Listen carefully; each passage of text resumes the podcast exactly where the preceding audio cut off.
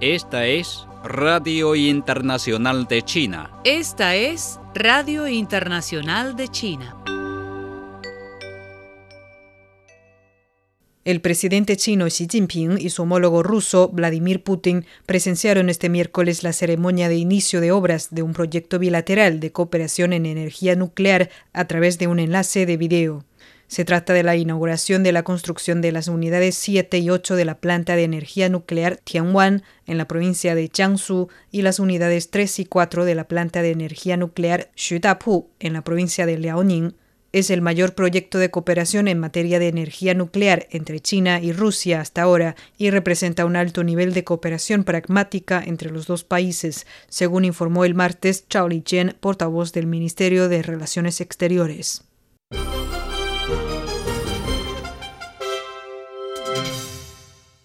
El viceprimer ministro chino Han Zheng pidió el martes que se reanude y continúe con el impulso de desarrollo en África frente a la pandemia de COVID-19.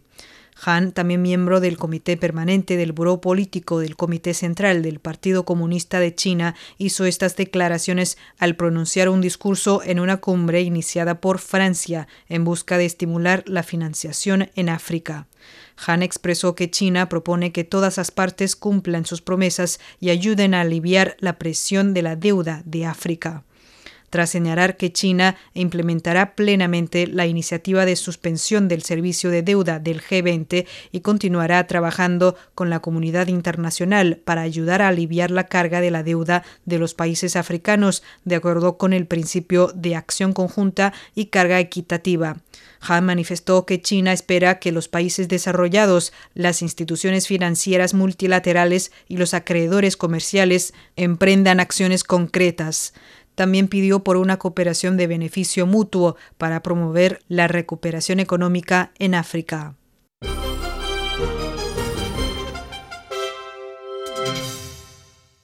China instó el martes a Estados Unidos a asumir su debida responsabilidad en el conflicto palestino-israelí y apoyar al Consejo de Seguridad de las Naciones Unidas para que desempeñe su papel correspondiente en la promoción del alivio de la situación, la reconstrucción de la confianza y la solución política. Estados Unidos bloqueó el domingo por tercera ocasión los intentos en el Consejo de Seguridad de aprobar una resolución conjunta de condena a la violencia escalada del conflicto palestino-israelí y medios estadounidenses reportaron el lunes que la administración Biden aprobó la venta a Israel de armas guiadas de precisión valoradas en 735 millones de dólares. El portavoz de la Cancillería china, Chao Lijian, dijo en una conferencia de prensa diaria que durante una reunión abierta de emergencia del domingo, la mayoría de los miembros del Consejo de Seguridad pidieron un cese al fuego inmediato y evitar una crisis total. Todos pidieron proteger a los civiles y evitar más víctimas. Todos se adhirieron a una solución política y pidieron a Palestina e Israel reanudar pronto sus conversaciones de paz basadas en la solución de dos estados. Todos manifestaron la convicción de que el Consejo de Seguridad debe hablar con una voz unánime, impulsar el proceso de las conversaciones de paz de manera justa y trabajar en favor de la coexistencia pacífica de Palestina e Israel. Sin embargo, en lugar de prevenir activamente el conflicto palestino-israelí, Estados Unidos está dispuesto a echar más leña al fuego, dijo Chao, y añadió que Estados Unidos ha caído en un aislamiento sin precedentes en el Consejo de Seguridad de las Naciones Unidas y se ubica completamente en el lado opuesto de la conciencia y la moral humanas.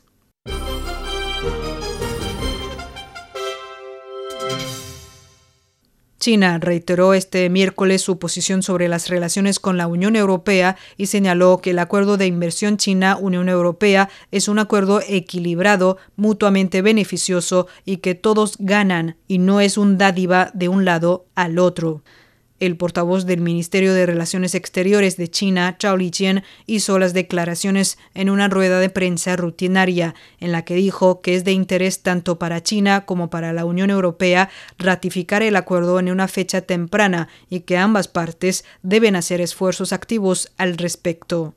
Las sanciones de China contra el personal relevante de la Unión Europea por difundir maliciosamente mentiras y desinformación que involucran a Xinjiang y dañan la soberanía e intereses de China eran imperativas para salvaguardar los propios intereses del país, así como una respuesta legítima y justa a las sanciones impuestas por la Unión Europea, expresó Chao.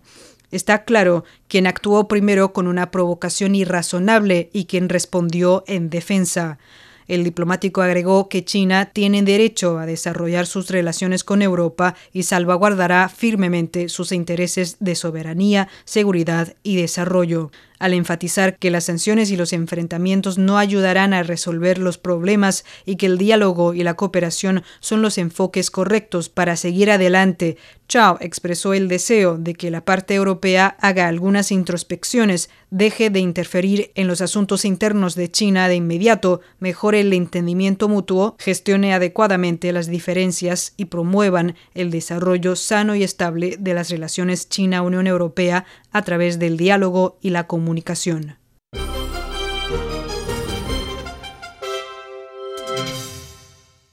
Una ruta ferroviaria directa de carga entre China y Europea fue puesta en marcha para conectar la ciudad de Liuzhou en la región autónoma de la etnia Chuang de Guangxi en el sur de China con la capital rusa, Moscú. El primer tren de esta ruta partió el martes de Liuzhou hacia Moscú con 57 cargadoras y cuatro motoniveladoras. El tren llegará a Moscú en 20 días después de recorrer cerca de 11.000 kilómetros, lo que reducirá el tiempo de transporte en más de dos semanas, dijo Luo vicepresidente de Leocon Machinery, un fabricante de maquinaria con sede en Liuzhou. La ruta es el primer servicio ferroviario de carga China-Europa que conecta Guangxi directamente con Europa. La ruta operará una o dos veces al mes, indicó China Railway Lining Group. Datos publicados el martes por la Comisión Nacional de Desarrollo y Reforma mostraron que el número total de viajes de trenes de carga entre China y Europa asciende a 38.000 desde 2011 hasta el momento y que se han transportado 3,4 millones de unidades equivalentes a 20 pies de contenedores de bienes.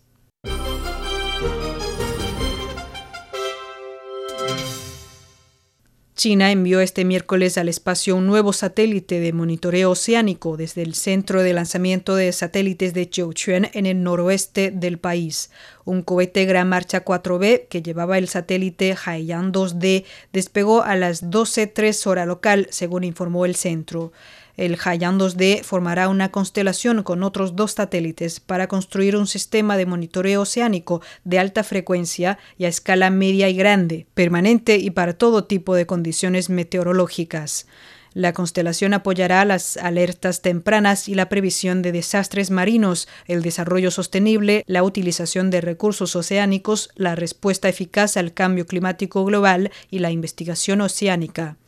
El Haiyan 2D fue desarrollado por la Academia de Tecnología Espacial de China, en tanto que el cohete estuvo a cargo de la Academia de Tecnología de Vuelos Espaciales de Shanghai. El lanzamiento del miércoles fue el número 370 de la serie de cohetes Gran Marcha.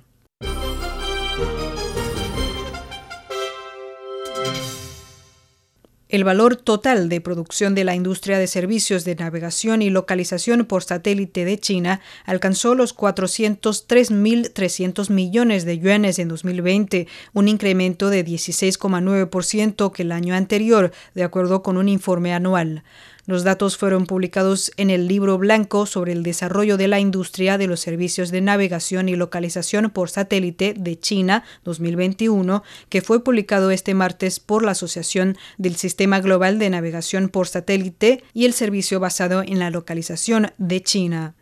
Los sectores principales de la industria que están directamente relacionados con el desarrollo y la aplicación de la tecnología de navegación por satélite incluyen microprocesadores, dispositivos, algoritmos, software, datos de navegación, equipo de terminal e infraestructura.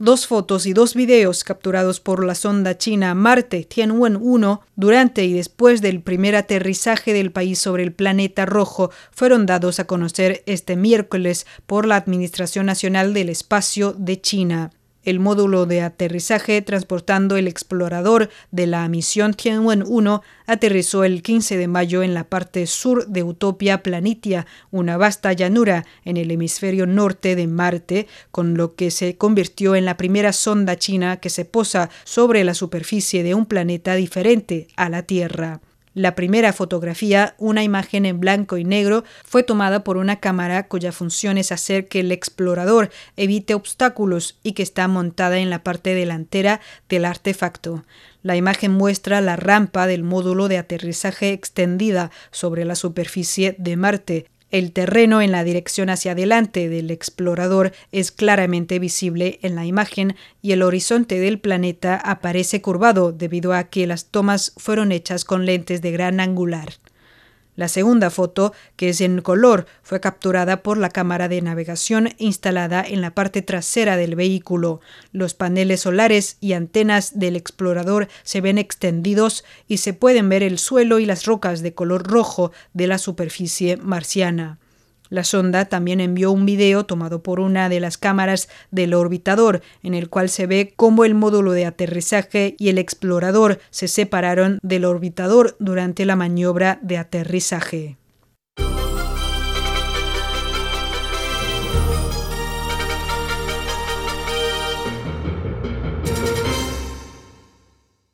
Un nuevo embarque de vacunas contra la COVID-19 del laboratorio chino Sinovac arribó el martes al Aeropuerto Internacional de El Salvador como parte del Plan Nacional de Vacunación contra la enfermedad del nuevo coronavirus, informaron autoridades locales. El nuevo lote de vacunas Coronavac fue recibido por el ministro de Salud salvadoreño Francisco Alaví y la embajadora de China en El Salvador, Ou Chen-hong, entre otros funcionarios.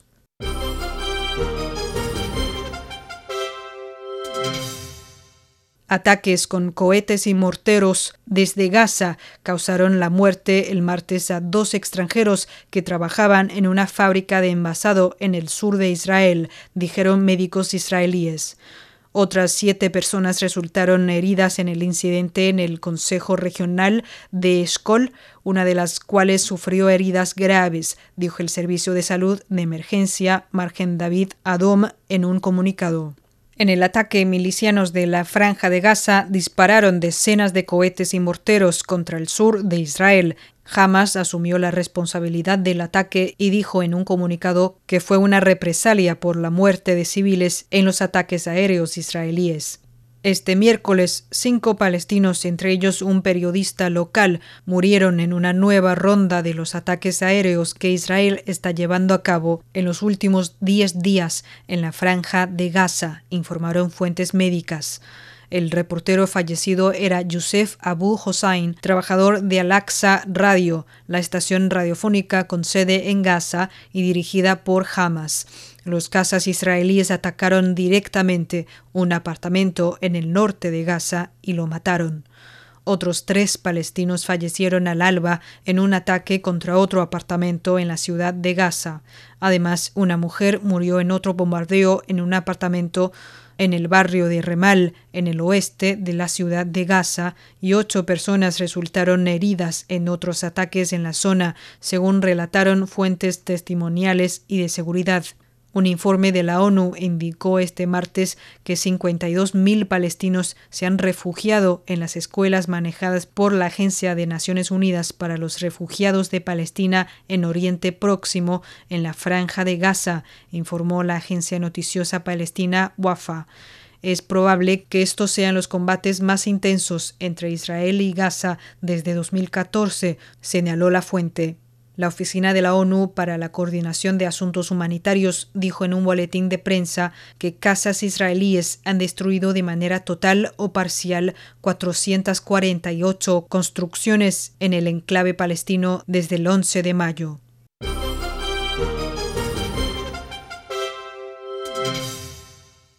De acuerdo con datos publicados por la Universidad Johns Hopkins, hasta el martes se ha administrado 1.500 millones de dosis de vacunas de COVID-19 a nivel mundial. Hasta el martes se habían administrado más de 435 millones de dosis de vacunas contra la COVID-19 en China, informó este miércoles la Comisión Nacional de Salud.